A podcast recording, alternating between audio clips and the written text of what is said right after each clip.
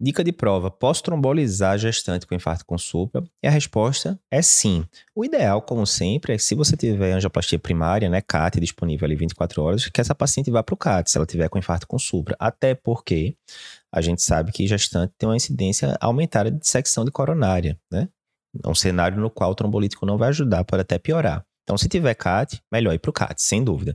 Mas você está no local longínquo, não tem CAT nem agora, nem tão cedo. Você pode trombolizar sim com streptokinase, com TNK, com alteplase. Todos esses são aprovados para usar na gestação. Você vai ter que pesar o risco-benefício.